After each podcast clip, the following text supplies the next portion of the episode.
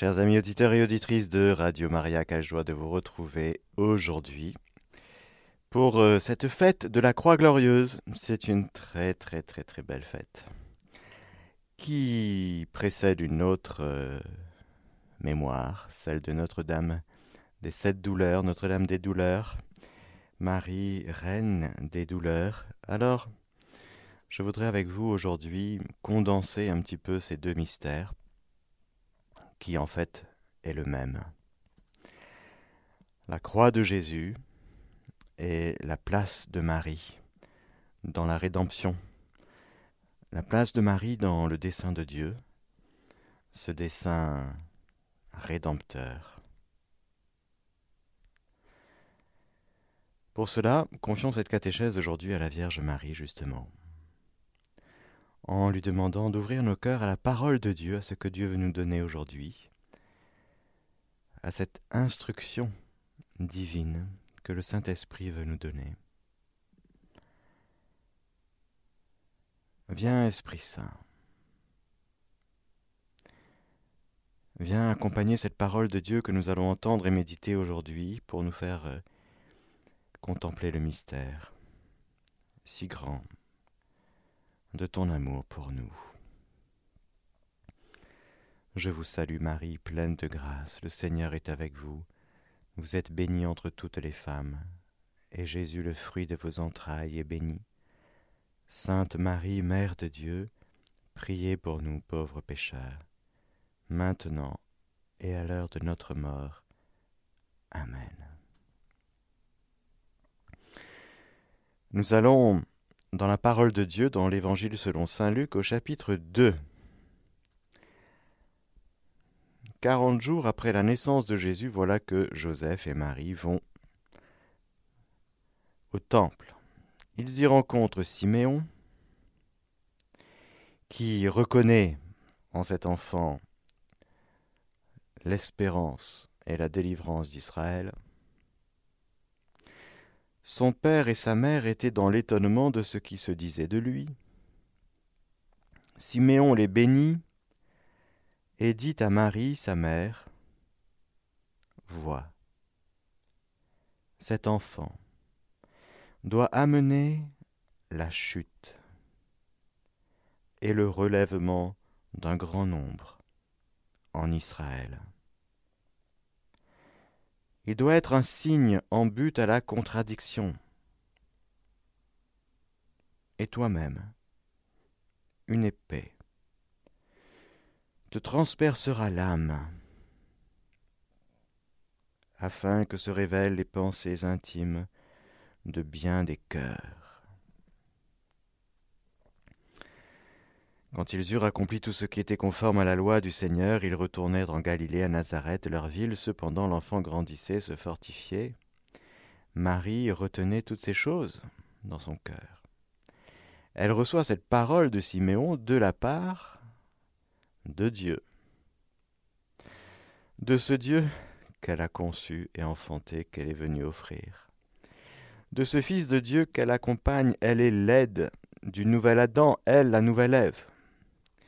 Et voilà que depuis ce moment béni de l'Immaculée Conception, la conception immaculée de cette petite créature, le monde nouveau est advenu jusqu'à nous. Le mystère de Marie, le mystère de l'Immaculée Conception, inaugure pour nous ce monde restauré, c'est-à-dire cette humanité restaurée. Car le monde se restaure à travers l'homme, roi de la création, et qui s'est enfermé dans une vie de péché. Une vie sans Dieu. Le péché, c'est de dire à Dieu, tu ne m'intéresses pas. Je préfère faire ma volonté plutôt que la tienne. Voilà que le péché va mettre euh, Dieu à l'écart, à distance. Voilà que le péché va faire de Dieu un rival de notre vie, de notre volonté propre.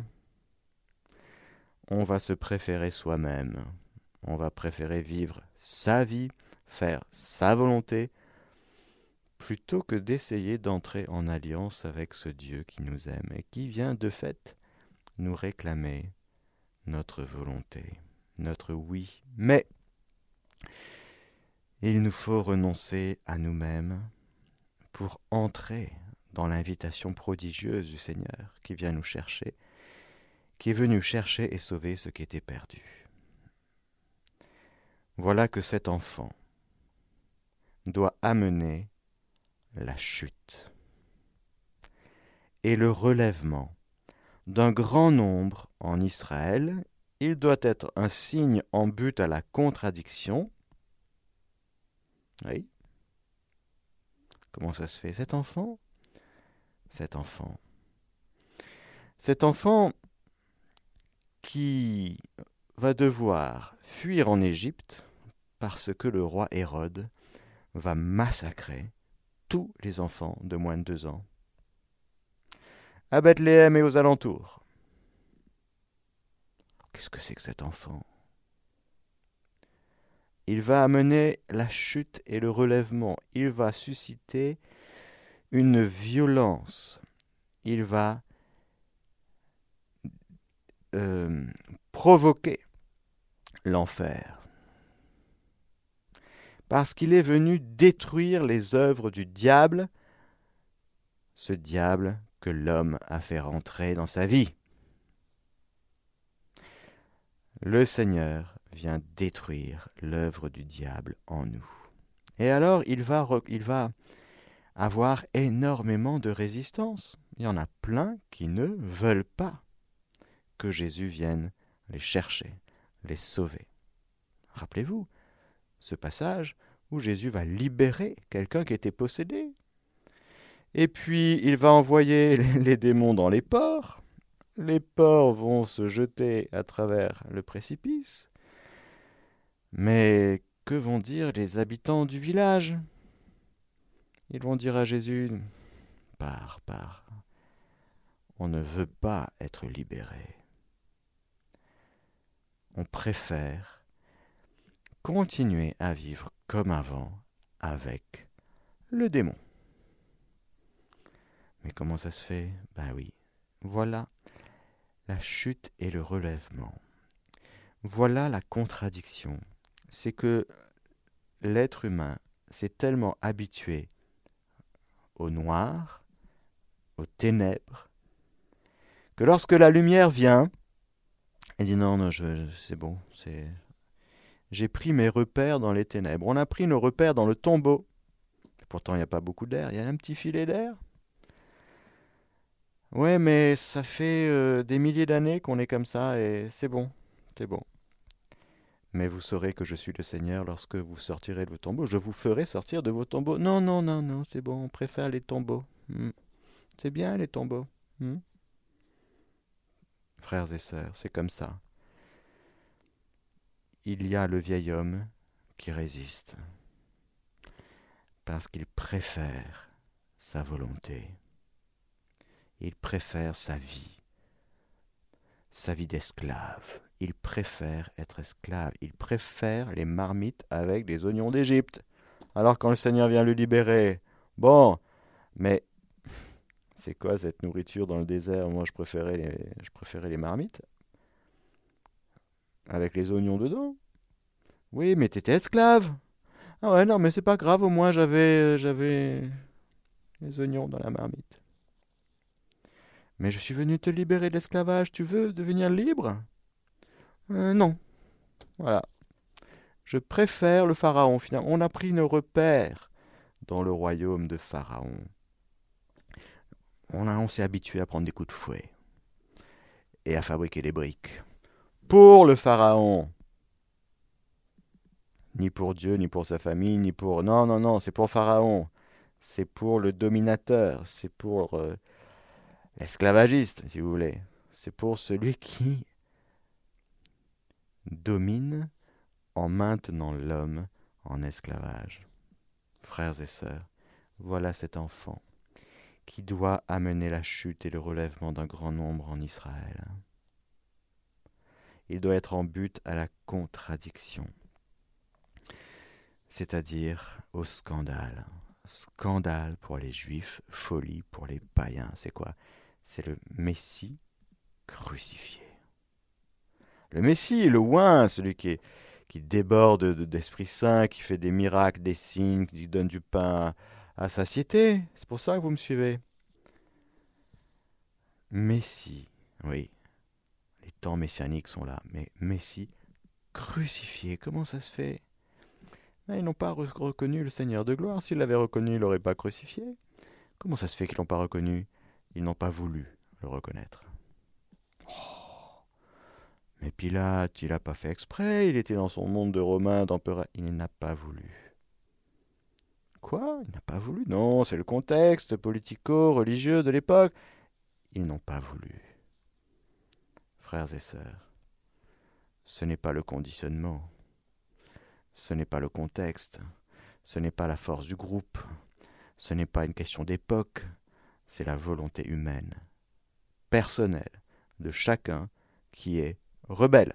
Ce n'est pas la faute à je sais pas qui. Ce n'est pas la faute du réchauffement climatique. Non. Ce n'est pas la faute à personne c'est ma volonté qui est interpellée. Voilà, frères et sœurs, ce que Jésus va devoir accepter, accueillir, pâtir, souffrir. Voilà le grand mystère de la croix. C'est Jésus qui vient nous sauver. Et voilà l'aide merveilleuse, Marie, si belle, si immaculée, à qui on n'a pas envie qu'elle souffre. Si tu veux, Père, que cette coupe s'éloigne de moi. Je n'ai pas envie que ma mère souffre trop. Et pourtant, non pas ma volonté, mais la tienne qui se fasse. Voilà que Marie va participer comme créature à 100% à, ce, à cette passion, à cette souffrance de Jésus. Jésus souffre de quoi? Il souffre de notre résistance, il souffre de notre volonté rebelle, il souffre. C'est son agonie, frères et sœurs. L'agonie de Jésus à Gethsemane qui est son agonie quotidienne, quotidienne, morior, quotidiennement je meurs, dit saint Paul. Je meurs pour que tu vives. Je meurs à moi-même pour que tu vives. Je meurs à ma volonté propre pour que tu vives à la volonté de Dieu.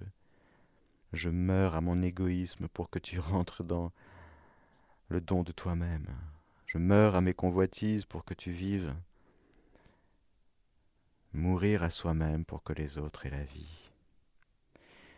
Jésus va accueillir la mort, la souffrance, la croix, pour que nous retrouvions la vie, lui qui est la vie. Alors Marie, voilà que une prophétie lui est donnée, qu'elle va garder, qu'elle va faire fructifier en elle, comme toute parole qu'elle reçoit de Dieu. Toi-même, une épée, un glaive, te transpercera l'âme afin que se révèlent les pensées intimes de bien des cœurs. C'est la même chose. Il faut que par ces blessures, les blessures du Fils, les blessures de la mère, que par cette blessure s'ouvre et déborde le sang et l'eau, pour que nous puissions boire.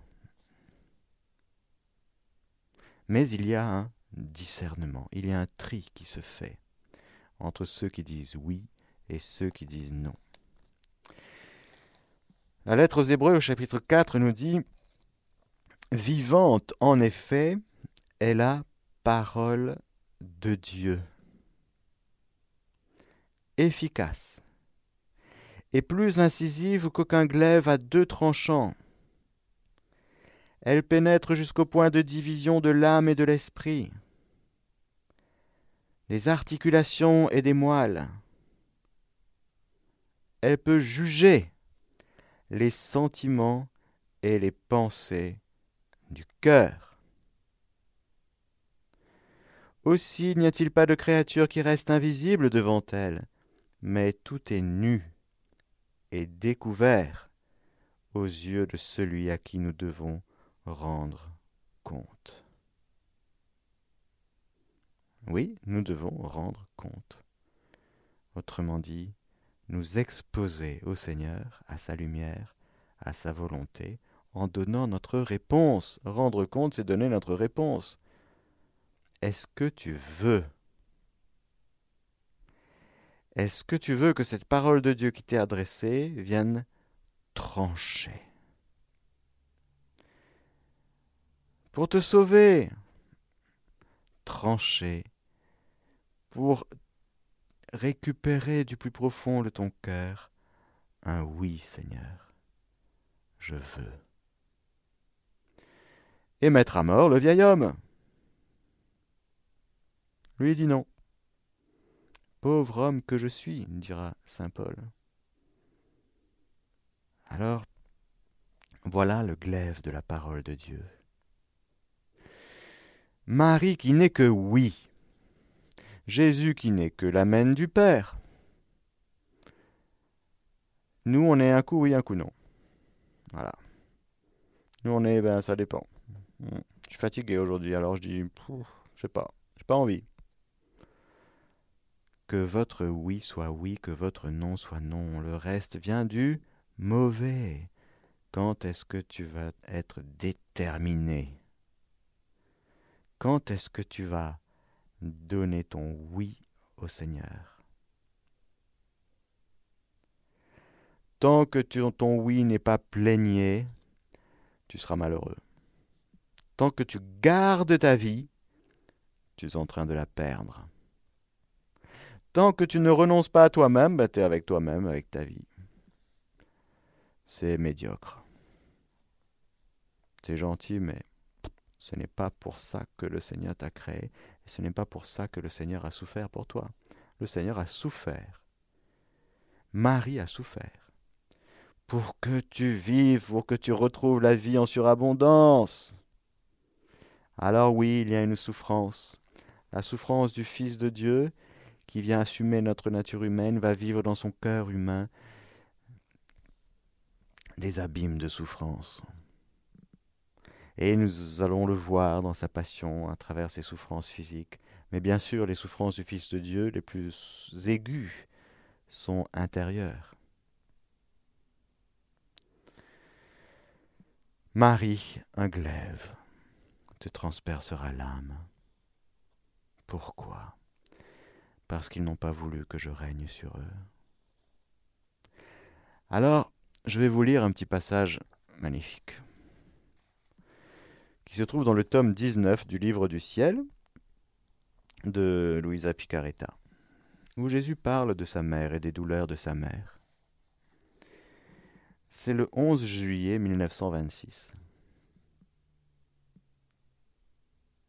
Tu dois savoir que pour former le royaume de rédemption, ceux qui se distinguèrent le plus dans la souffrance furent ma maman et moi. Et même si apparemment elle ne souffrit aucune des douleurs que connurent les autres créatures, à l'exception de ma mort que tous ont connue et qui fut le terrible coup fatal pour son cœur maternel, et plus grand que la mort la plus douloureuse, puisqu'elle possédait l'unité de la lumière de ma volonté, qui perça son cœur, non seulement les sept glaives rapportés par l'Église, Notre-Dame des sept douleurs, mais de tous les glaives des péchés et des souffrances des créatures qui martyrisaient terriblement son cœur maternel. Mais cela n'est rien encore. Ah bon. Cette lumière qui apportait toutes mes souffrances, mes humiliations, mes tourments, mes épines, mes clous, et les souffrances les plus intimes de mon cœur. Le cœur de ma maman était le vrai soleil. Personne ne peut voir cette lumière, mais elle contient tous les biens et tous les effets que la terre reçoit et possède, et l'on peut dire que la terre est enclose dans ce soleil. Elle en est de même, il en est de même pour la reine souveraine. On ne pouvait voir que sa personne, mais la lumière de ma volonté suprême la faisait participer à toutes les souffrances possibles et imaginables. Et plus ces souffrances étaient intimes et inconnues, plus elles avaient de valeur et de puissance sur le cœur divin pour demander le Rédempteur tant attendu depuis si longtemps. Et plus que la lumière du soleil, elle descendait dans le cœur des créatures pour les conquérir et les lier au royaume de rédemption. Elle est magnifique, cette parole de Jésus. Je la redis. Plus ses souffrances étaient intimes et inconnues, plus elles avaient de valeur et de puissance sur le cœur divin.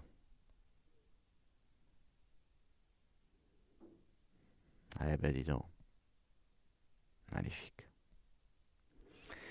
C'est pourquoi l'Église connaît si peu les souffrances de la céleste reine souveraine. Ah bon? Et ne parle que des sept glaives. Confère Notre-Dame de Kibéo. Mais si l'Église savait que son cœur maternel était le refuge, le dépôt de toutes les souffrances, et que la lumière de ma volonté les lui apportait toutes sans en épargner aucune, elle ne parlerait pas de sept, mais de millions de glaives. Et comme elles étaient des souffrances intimes, Dieu seul connaît l'intensité de sa douleur. C'est pourquoi, de droit, elle a été constituée reine des martyrs et de toutes les souffrances. Les créatures peuvent donner un poids, une valeur aux souffrances extérieures, mais elles ne connaissent pas suffisamment les souffrances intérieures pour leur attribuer un juste prix. Pour pouvoir former dans ma maman premièrement le royaume de ma volonté, puis celui de la rédemption, tant de souffrances n'étaient pas nécessaires. Car étant sans péché, l'héritage des souffrances n'était pas pour elle. Alors là, c'est très beau. Très très beau. Son héritage était le royaume de ma volonté. Mais afin de donner le royaume de rédemption aux créatures, c'est-à-dire à vous et à moi. Elle a dû se soumettre à toutes ses souffrances. Pour que nous soyons sauvés, frères et sœurs, bien sûr, il a fallu le fiat de Jésus. Marie, elle en était comme... Elle aurait pu en être exemptée de toutes ses souffrances. Mais Dieu a voulu dans sa providence, dans sa sagesse, dans sa volonté, faire participer sa créature bien-aimée à toutes les souffrances du Fils de Dieu. Alors Marie a dit oui. Marie a dit oui à chacune des souffrances du Fils de Dieu auquel elle a donné, elle s'est livrée, corps et âme pour qui? Pour son Dieu, bien sûr, mais pour chacun de nous, pour que nous puissions entrer dans le royaume. Frères et sœurs, on ne se rend pas compte à quel point le royaume était fermé. Le royaume était fermé. On ne pouvait pas y entrer. Qui réouvre le royaume C'est Jésus, avec sa mère.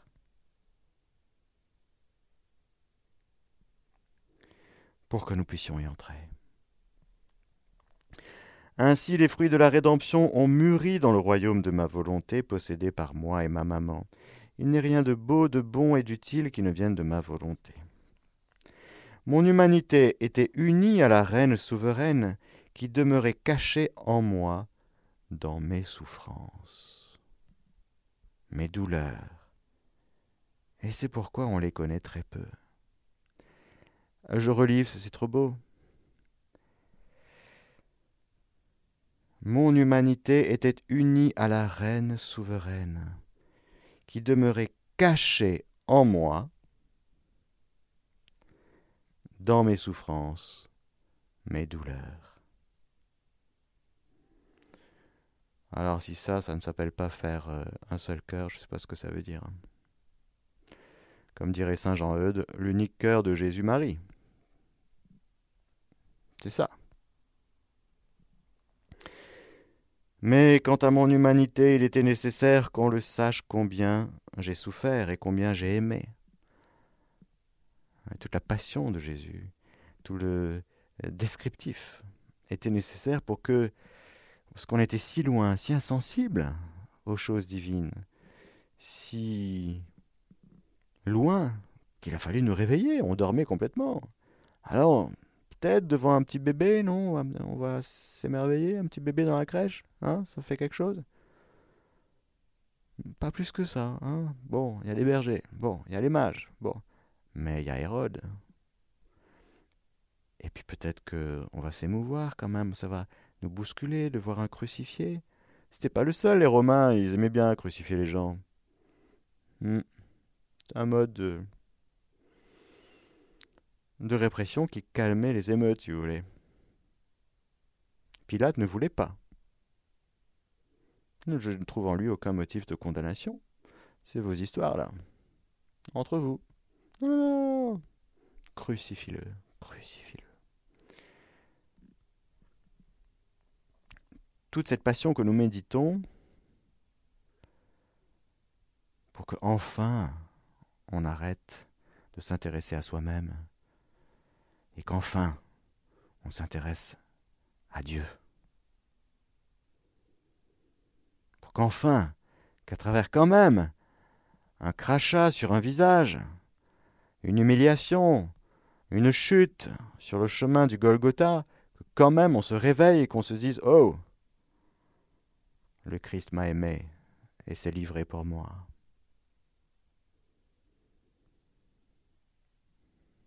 Tant qu'on n'est pas touché par la passion de Jésus, ben on est insensible.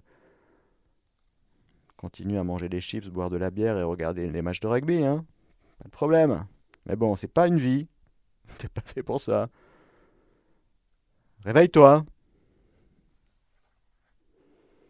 Tu es fait pour découvrir l'amour dont tu es aimé. La passion de Jésus t'est offerte tous les jours pour que tu puisses découvrir et pénétrer un petit peu selon tes capacités à quel point tu es aimé.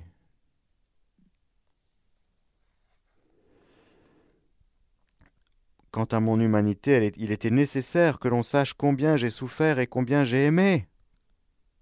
Combien je t'ai aimé. Sans cela, je ne pouvais pas former le royaume de rédemption. La connaissance de mes souffrances et de mon amour est un aimant, une incitation et une lumière pour attirer les âmes vers les remèdes et les biens que contient le royaume. La connaissance de ce que m'ont coûté leurs péchés et leur salut est une chaîne qui les relie à moi et prévient leurs péchés. Comme c'est bon tous les jours, frères et sœurs, d'embrasser son crucifix, de dire merci à Jésus pour la croix, merci Jésus pour ta croix glorieuse, pour ta victoire, pour ta rédemption, pour ton sang. Parce que nous sommes sur la croix avec Jésus. D'abord comme euh, pécheurs, et ensuite, au cours d'un cheminement, on peut devenir co-rédempteur si on comprend suffisamment à quel point, justement, le Seigneur nous a aimés, que notre, notre, vie n'est plus à nous-mêmes, mais à lui, qui est mort et ressuscité pour nous. Si les créatures n'avaient rien connu de mes souffrances et de ma mort, ignorant combien leur salut m'a coûté, aucune n'aurait pensé à m'aimer et à sauver son âme. Ah, c'est vrai. Dieu t'aime. Ah oui, ah oui. Qu'il me le montre, c'est fait. Il nous l'a montré. Celui qui aime n'aime pas en mots, en, en discours, mais en actes et en vérité. Jésus nous a aimés pour de vrai, chacun, en actes et en vérité. Tu vois alors combien il est nécessaire de faire connaître tout ce qu'a fait et souffert celle qui a formé en elle un bien universel pour le donner aux autres. Voilà un petit peu, frères et sœurs, ce passage magnifique que vous pouvez retrouver si jamais vous avez le livre du ciel, le tome 19, le 11 juillet 1926. Passage très très beau, où Jésus nous montre à quel point et nous dévoile à quel point les souffrances secrètes de son cœur et eh bien, il les a toutes proposées à sa mère pour qu'elle y participe. Et elle a dit oui. Elle a dit je veux. Elle n'a rien retenu pour elle. Il y a la croix glorieuse de Jésus, il y a Notre-Dame des douleurs, la reine souveraine de toutes les souffrances de tous les hommes de tous les temps.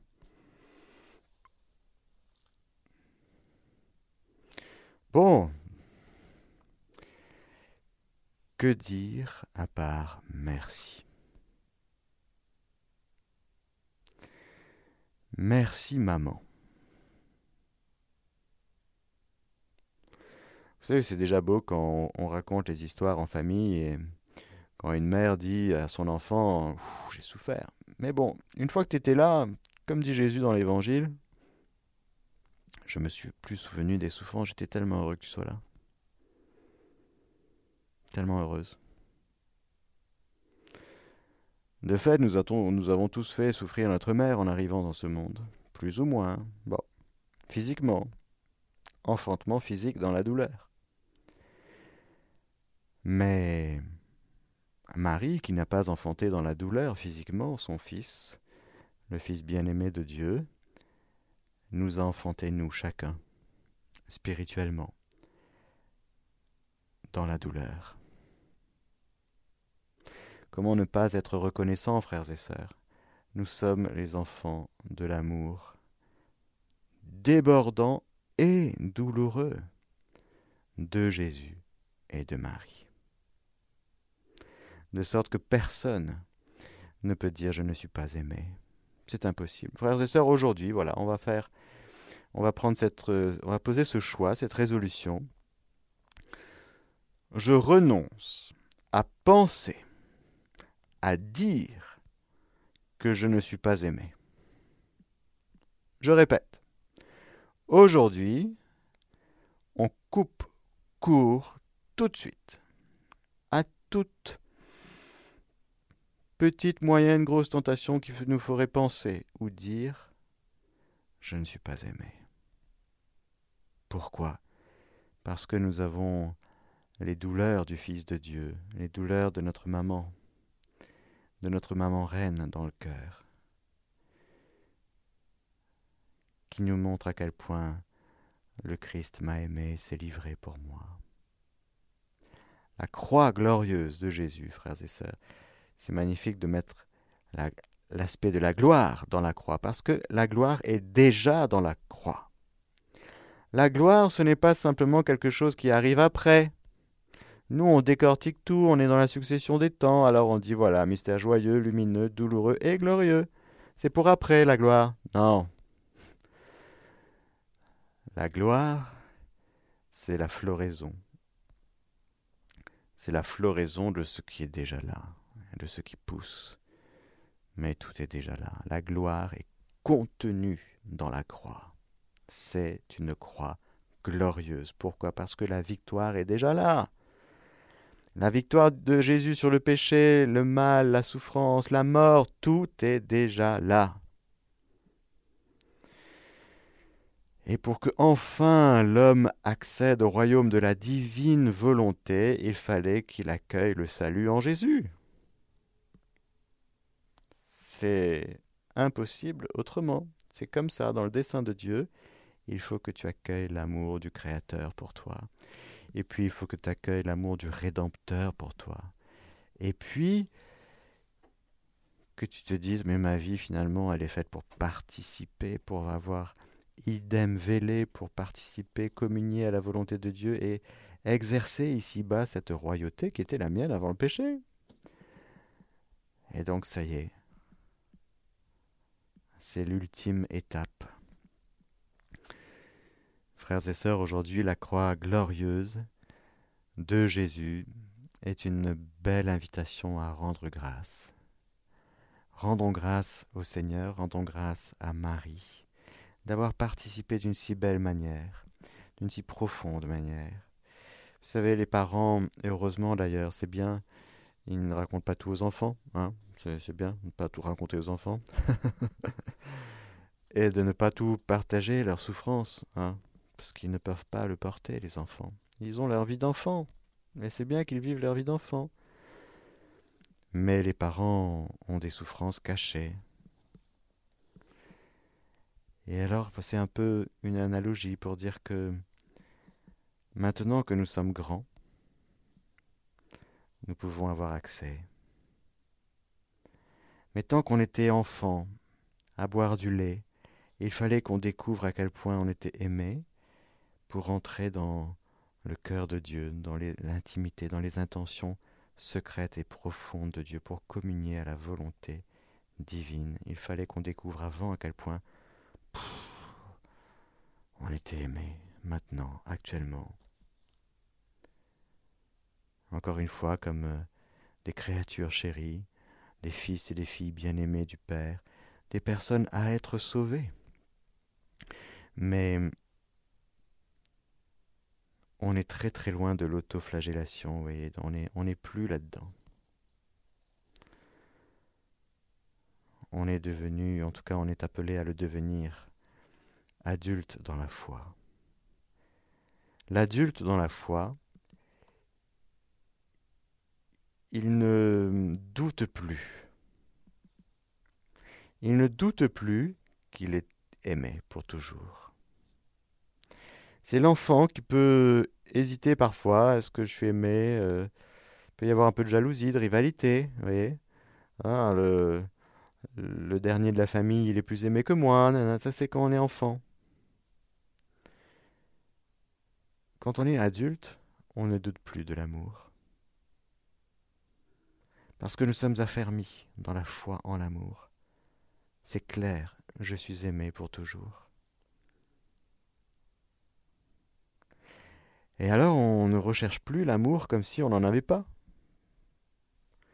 Nous partons de la victoire de l'amour pour vivre de Jésus, pour vivre dans l'Esprit Saint. Mais nous partons de la victoire, la croix glorieuse pour nous. Et je terminerai là. La croix glorieuse pour nous vient planter dans nos cœurs un avant et un après. La croix de Jésus est désormais le centre de l'histoire de l'humanité. Mais est-ce que la croix de Jésus est le centre de mon histoire? Est-ce que nous croyons que la croix de Jésus vient récapituler toute ma vie passée. C'est bon, on va pas y passer la nuit non plus sur ton passé, hein? Est-ce que la croix de Jésus est venue tout chercher? Tout! Est-ce que la croix de Jésus est venue chercher tout ton passé pour le plonger dans la miséricorde infinie du Père? Ou est-ce que tu vas passer ta vie à essayer d'arranger ton passé, de colmater, de faire du bricolage. T'as fini de bricoler? Vis en homme nouveau, vis en femme nouvelle, restauré dans le Christ. Tu es devenu fils et fille, tu es réconcilié avec le Père. Pourquoi tu perds ton temps avec ça? Encore dans l'Ancien Testament. La croix de Jésus n'est pas encore le centre de ta vie. Ou peut-être que tu comprends mal ce que c'est que la croix de Jésus. La croix de Jésus est glorieuse. C'est la victoire de Dieu dans ta vie. Cette victoire de Dieu dans ta vie, cette victoire de Jésus dans ta vie, est-ce que tu y crois une bonne fois pour toutes ou pas? Aujourd'hui, Jésus, nous allons poser cet acte de foi et te dire, en vérité, je crois, Jésus, en ta victoire dans ma vie. Et je te remercie pour Marie, reine de toutes mes douleurs. Amen. Chers amis auditeurs, je vous donne la bénédiction du Seigneur, que le Seigneur Tout-Puissant et Miséricordieux vous bénisse, le Père, le Fils et le Saint-Esprit. Amen.